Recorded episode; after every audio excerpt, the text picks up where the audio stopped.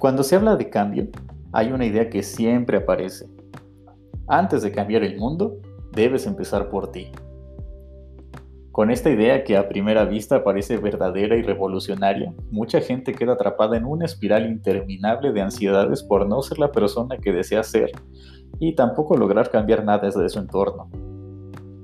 También con argumentos similares se critica a la gente que busca un cambio para tacharla de hipócrita o mentirosa, pues en realidad, entre comillas, tal persona no es así.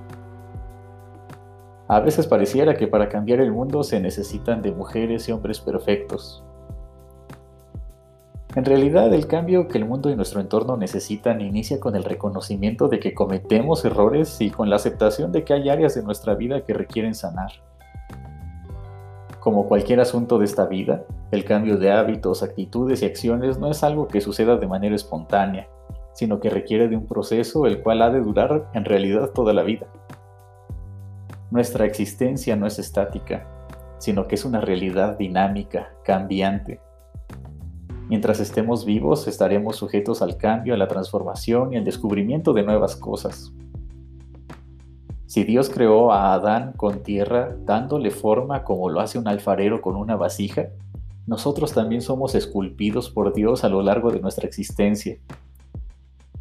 Somos esculturas o vasijas inacabadas, que requieren del continuo toque del alfarero para que nuestra vida tome forma, para ser semejantes a nuestro Creador y que en el cuenco de nuestra existencia pueda habitar el amor de Jesucristo. Mientras pasan los días, los meses y los años, nuestra forma va cambiando, lo mismo que las palabras, nuestras actitudes, también las ideas que apoyamos y la concepción que tenemos del mundo. Mientras vamos siendo moldeados, nuestro entorno y el mundo también requieren cambiar. Nuestro entorno no puede esperar hasta que seamos perfectos, porque si fuera así, entonces nada cambiaría. Parte de nuestro proceso de transformación es comprometernos con acciones y palabras que impacten en nuestro entorno y estén encaminadas a lograr un cambio. Esto no es un asunto que solo compete a la gente que tiene cierta influencia o a quienes están en alguna posición dentro de una institución, sino a cada persona que sabe que el mundo necesita cambiar. En otras palabras, mientras somos transformados, también necesitamos estar comprometidos con el cambio en el mundo. Mientras nuestras debilidades son tomadas por la gracia de Dios, nuestra intención debe estar en transformar lo que nos rodea. Dicho de manera más simple, ser perfecto o perfecta no es un requisito para apoyar ciertos ideales ni para comprometerte con el cambio. El requisito que aparece en la escritura es la voluntad de ser transformados para hacer bendición a los demás. También se necesita el deseo y la intención de dejarse ser moldeados por Dios para hacer luz a tu entorno y a las naciones. Y por supuesto se requiere de trabajo constante para que nuestras contradicciones vayan desapareciendo. Si en algún momento te convence la idea de que no eres la persona adecuada para colaborar en cambiar tu entorno o te sientes insuficiente, simplemente voltea a ver a quienes cambiaron la historia de los pueblos o cambiaron la iglesia o también puedes ver a los personajes de la Biblia. Basta con ver a Moisés, ese extraño hombre que lideró a los hebreos por el desierto.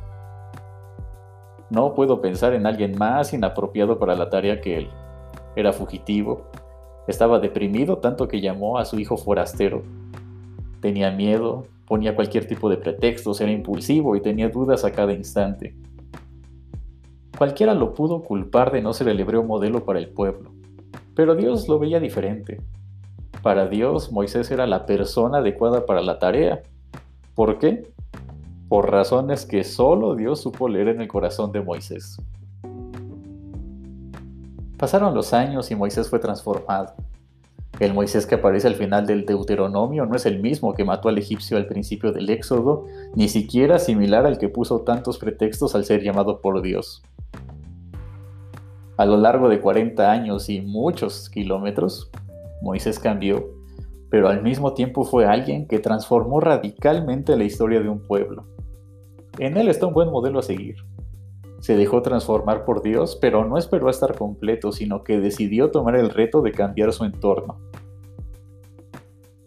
Más allá de nuestra edad, o de nuestras flaquezas, o de nuestras contradicciones y de nuestros dolores, también somos llamadas y llamados para ser transformados por Dios, pero al mismo tiempo ser agentes que cambien su entorno, ya sea en las redes sociales, en casa, en nuestras actividades, en la iglesia o en otros espacios.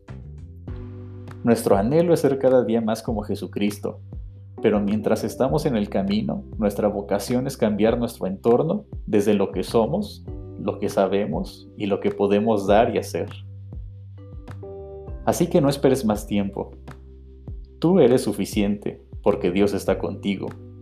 Y mientras cambias tú, ayuda a cambiar el mundo.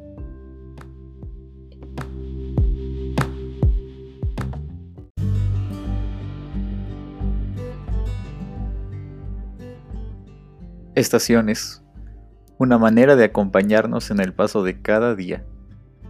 Que Dios te bendiga y seguimos conectados.